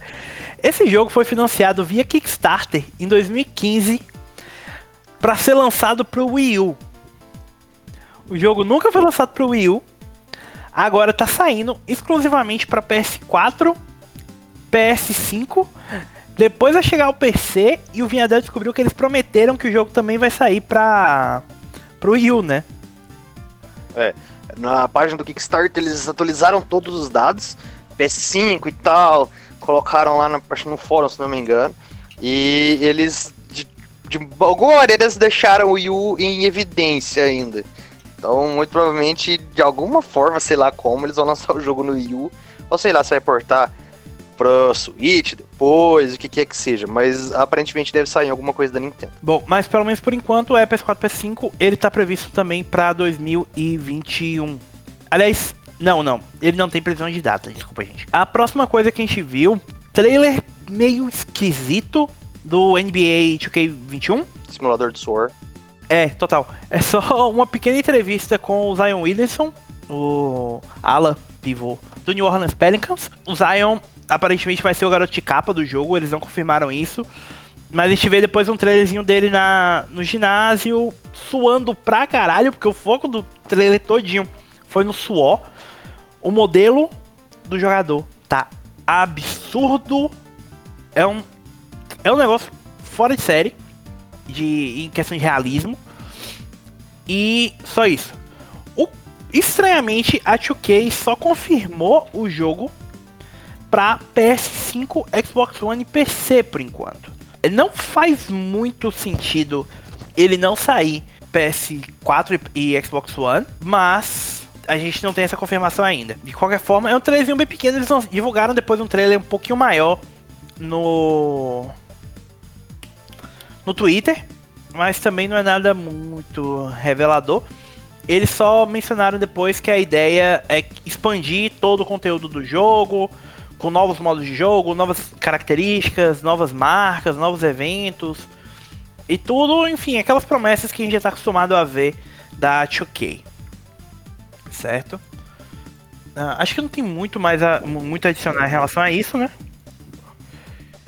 E... É, só anúncio, né? Não, não vimos nada praticamente, a não ser o poder da engine na nova geração. É, e cá entre nós, é... o anúncio menos surpreendente da face da Terra também, né? Nossa. É, é praticamente partir pra ignorância, achar que nenhum jogo de esporte anualizado vai sair já no PS5, cara. É, a Take-Two, é. a Take-Two literalmente perdeu a estribeira botando GTA e, e o NBA 2K aí, cara. Hum, sim, total. Bom, é, quem também perdeu a estribeira nos conceitos do jogo, dos jogos dela foi a Young Horses, a desenvolvedora conhecida pelo Octodad, Deadliest Catch, anunciou durante o, o evento o Bugsnax, o próximo jogo dela que vai chegar no final de 2020 para PS4, PS5 e PC.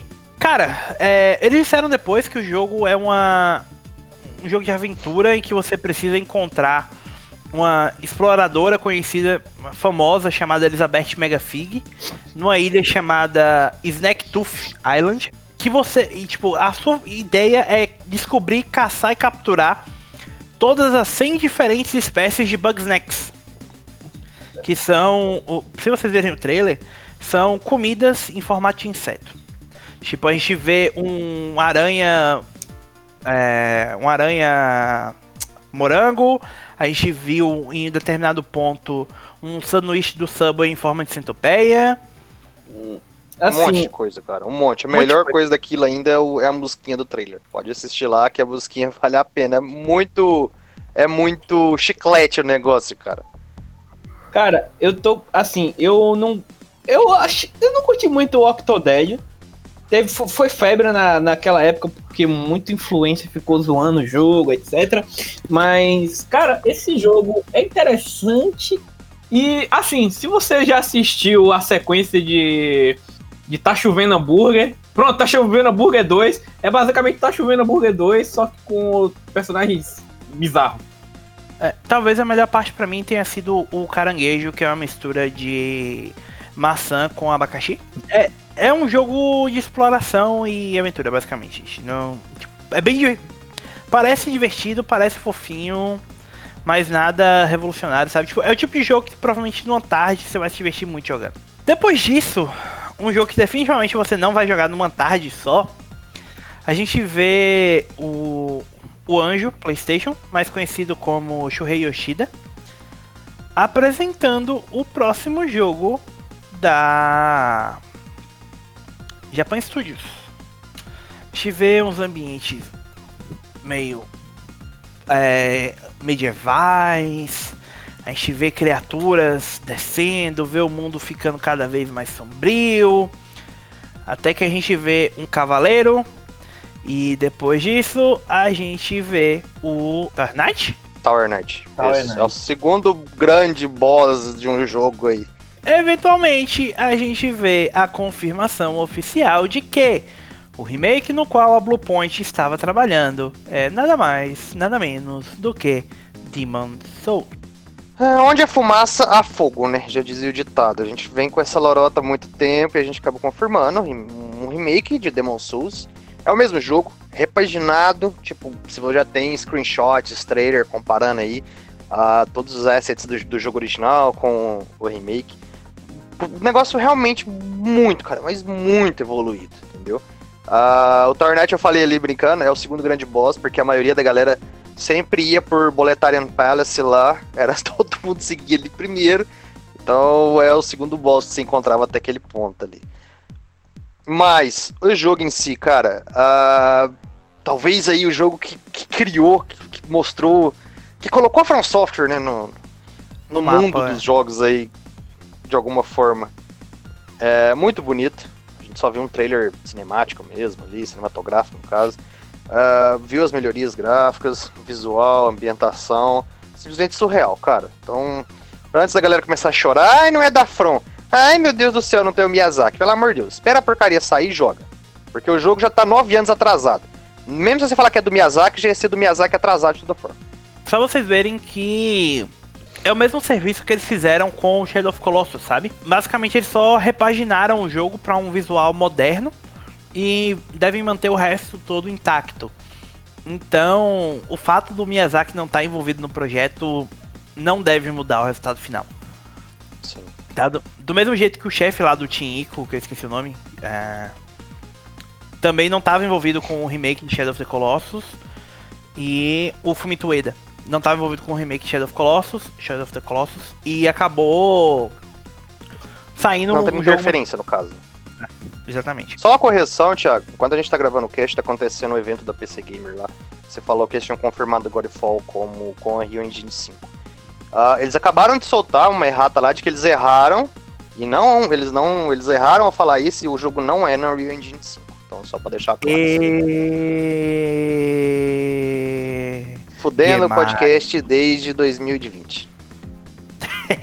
Bom, é, pra sua alegria, Viana, também anunciaram DLC novo pro Remnant, né?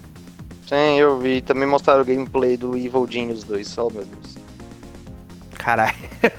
Bom, continuando, o próximo jogo que a gente viu foi o segundo exclusivo da Bethesda pra PlayStation 5, o Deathloop. Que não, é um jogo que a gente já sabia que estava em desenvolvimento, que era o próximo jogo da Arkane Studios, né? Que o Leon mencionou um pouco mais cedo.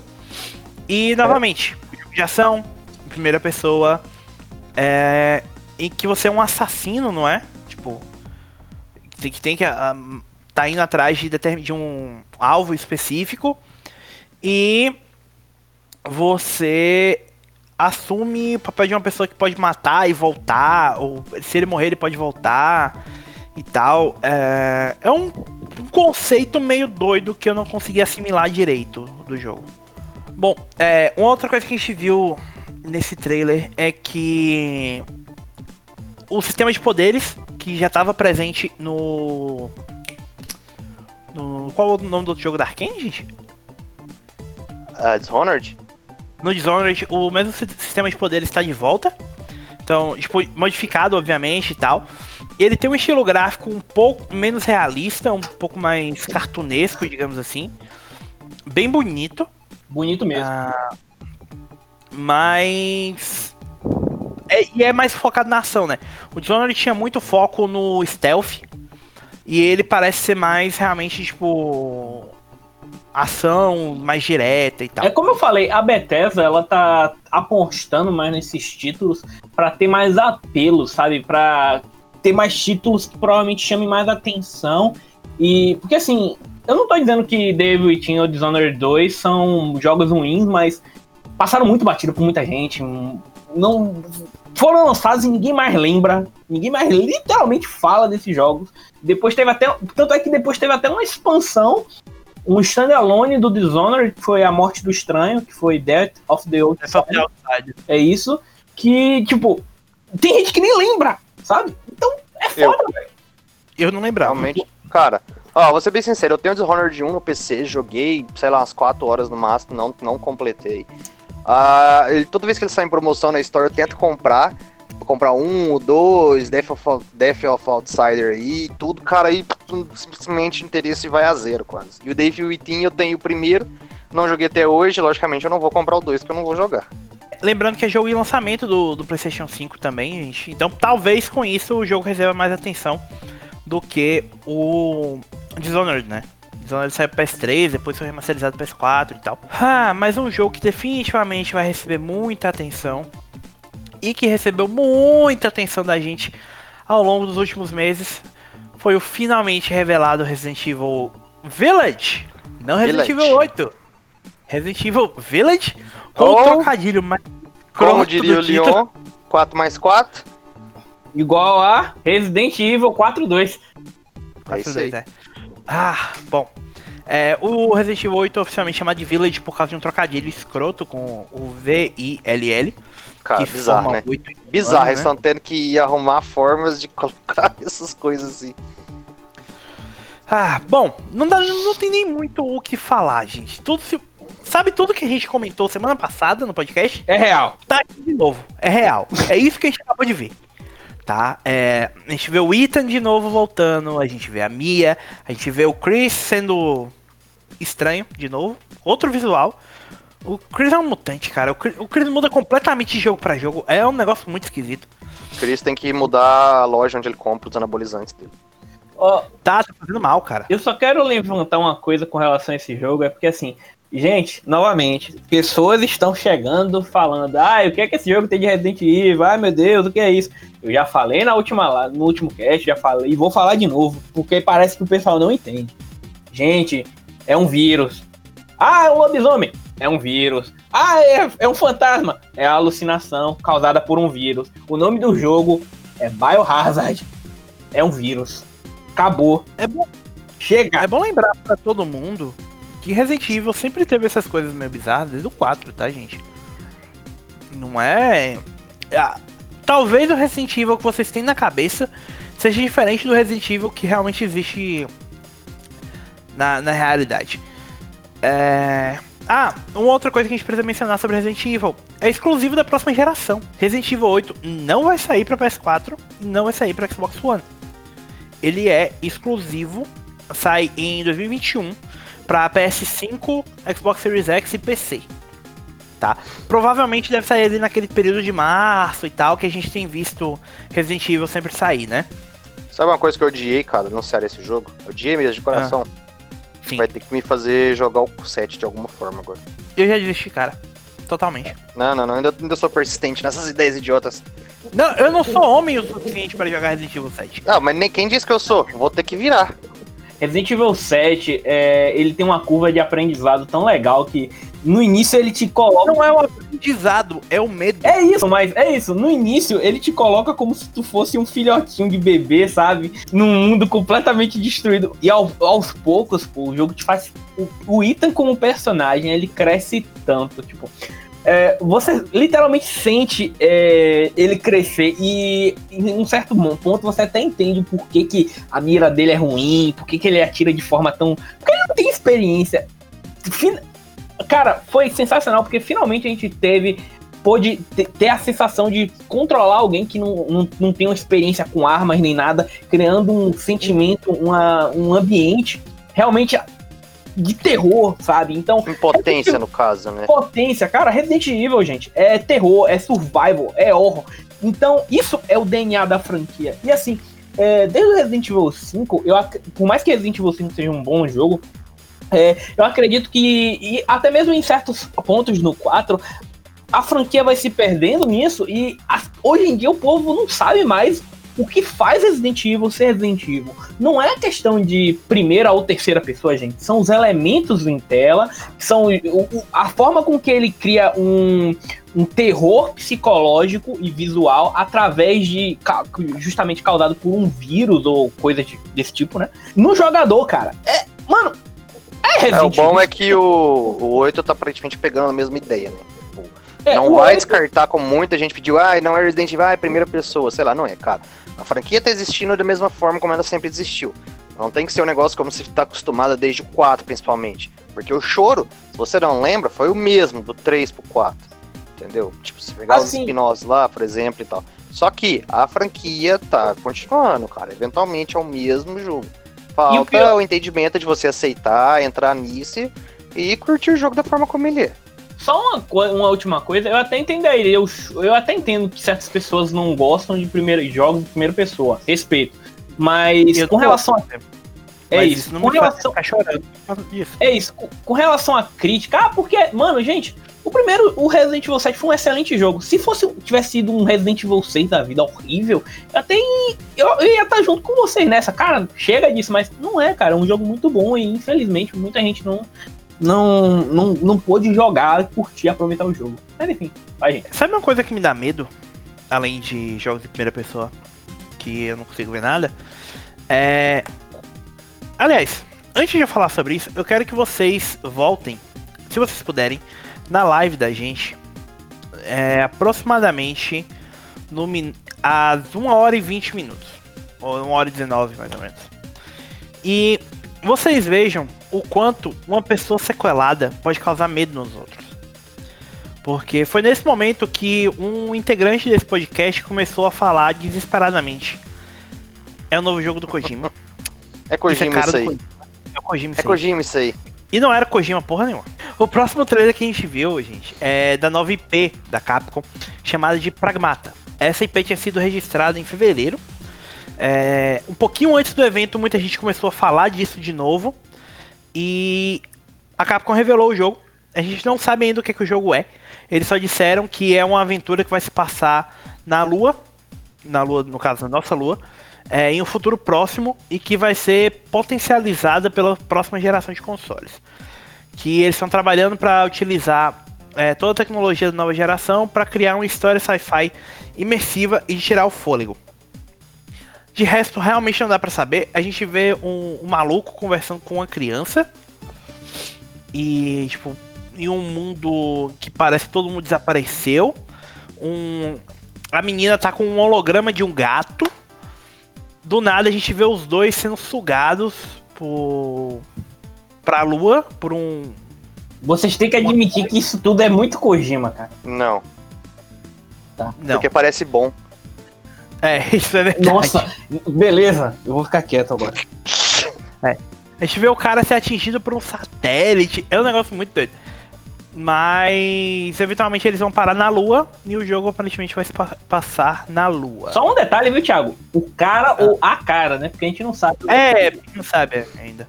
Cara, me lembrou muito o, as, as armaduras, a, o, a, sei lá, a suíte lá do Dead Space, esse doidão. a gente teve confirmado qual, qual era o jogo que o, o roteirista do Dead Space estava trabalhando, ele falou? Então, não falaram, né? Vai que. Pode ser que seja esse, né? Vai que. Bom, não disse nem o estúdio é... que tá, né? Não, ele só disse que tava no evento. Bom, é, é isso do Pragmata. E eu acho que acabou aqui o evento. Ah, não, mais uma coisa uma coisinha pequena, né? Acho que quase não dá para falar nada sobre esse último jogo mostrado. Coisa que é um mínima, tre... né? Tipo, é. importante zero. É, uma franquia quase ninguém gosta, né? A gente vê a câmera passando por mares, ilhas, explorando um ambiente bem tropical, bem costeiro, tal, com aves, com um pelicano comendo peixinhos, caranguejos. É, caranguejos, um negócio bem, bem negocinho. É, arraias e tal. Aí você fica tipo, pô, que legal. Aí do nada, logo depois que você vê os caranguejos, você vê uma moça meio ruiva, sabe? Com um negocinho na, na orelha. E você percebe que a gente tá vendo o primeiro trailer de Horizon 2. Ou, como o jogo foi oficialmente anunciado, Horizon Forbidden West. O próximo jogo da Guerrilla Games e provavelmente o exclusivo de mais peso desse evento. Cara, o que falar sobre esse trailer? Bom, é, a primeira coisa que foi uma coisa que o Vinhadel fez questão de ressaltar no. Não sei se foi o Vinhadel ou foi o Ivan. No, durante a, o stream foi que claramente o jogo se passa em São Francisco, ou pelo menos naquela região da, da Califórnia. Uma das, dá pra deu pra entender, né? É, porque dá pra você ver a Golden Gate Bridge à distância.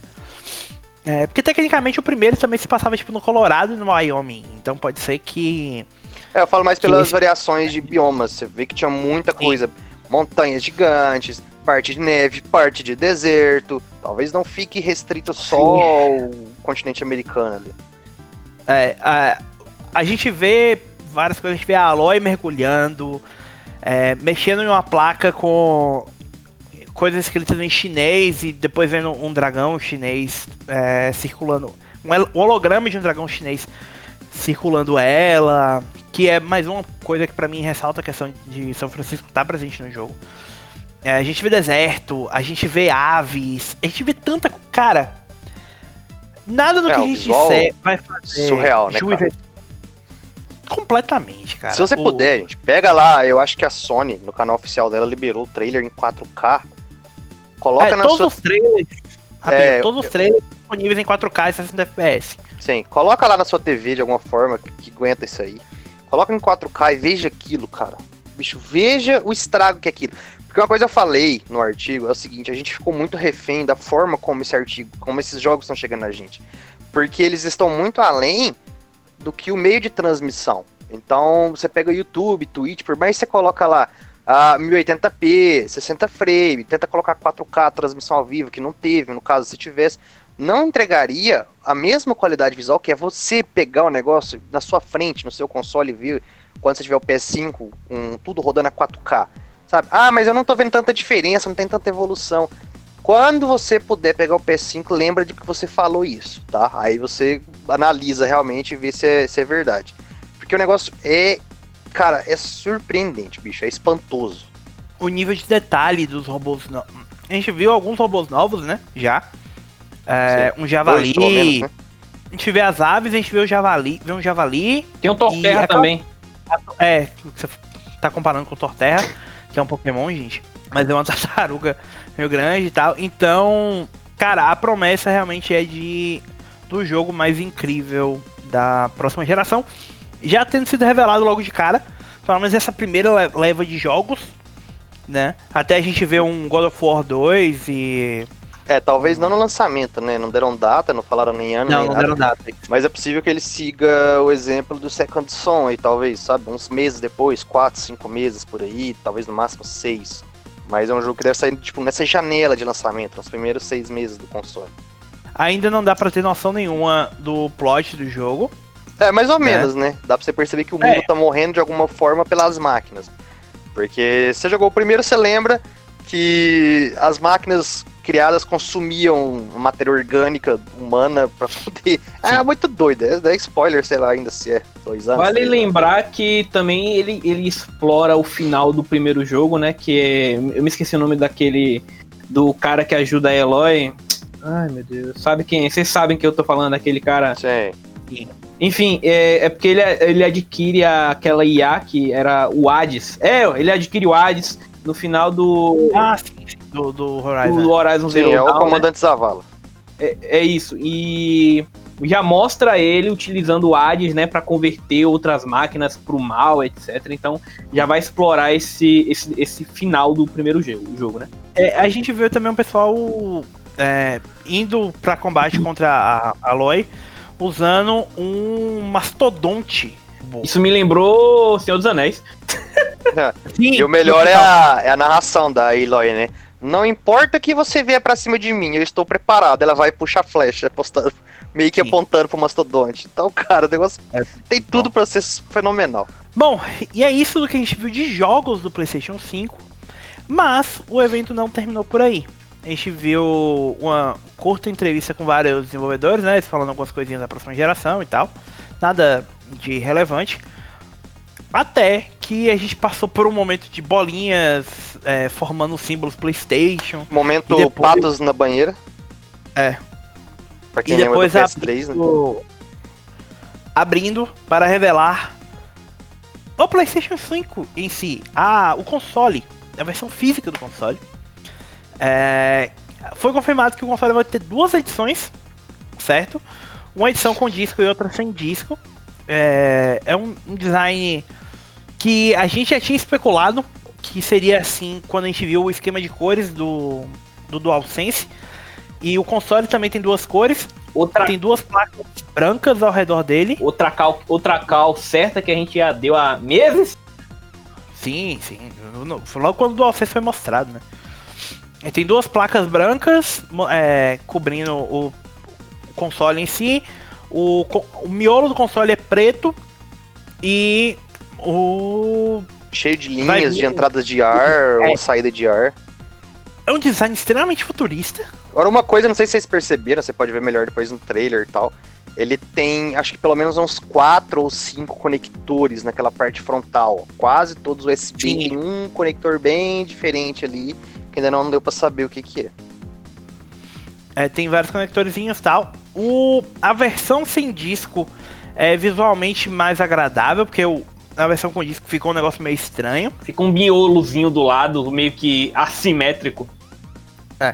Aparentemente o console vai vir com uma base que você pode usar para manter o console em pé ou para manter o console deitado. Tá, gente? Sim, o console vai poder ser deitado. Tá? Muita gente ficou na dúvida, mas vai. É, além disso, foram mostrados alguns periféricos, né? Aquela base de carregamento, A câmera o, O Media Remote Center lá, o controlezinho. e um sim, headset a câmera novo. que é bem pequenininha e o headset novo. ó.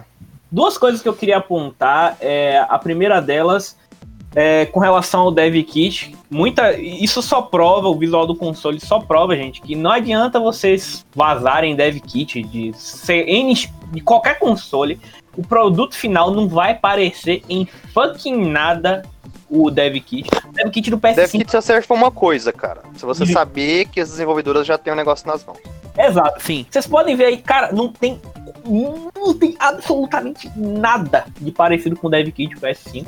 E a segunda coisa que eu queria falar é que, cara, o design é uma coisa sensacional, concordo com o Thiago. E se tivesse sido vazado, duvido muito que alguém daria credibilidade de tão surreal que é. sim, cara, é um design muito tipo, arrojado, tipo, improvável que isso fosse real, sabe? O bom é que teve uma. Eu não lembro qual foi, cara. Um site que, o, sei lá, uma hora antes colocaram ah, o visual do PS5 vaza antes do evento.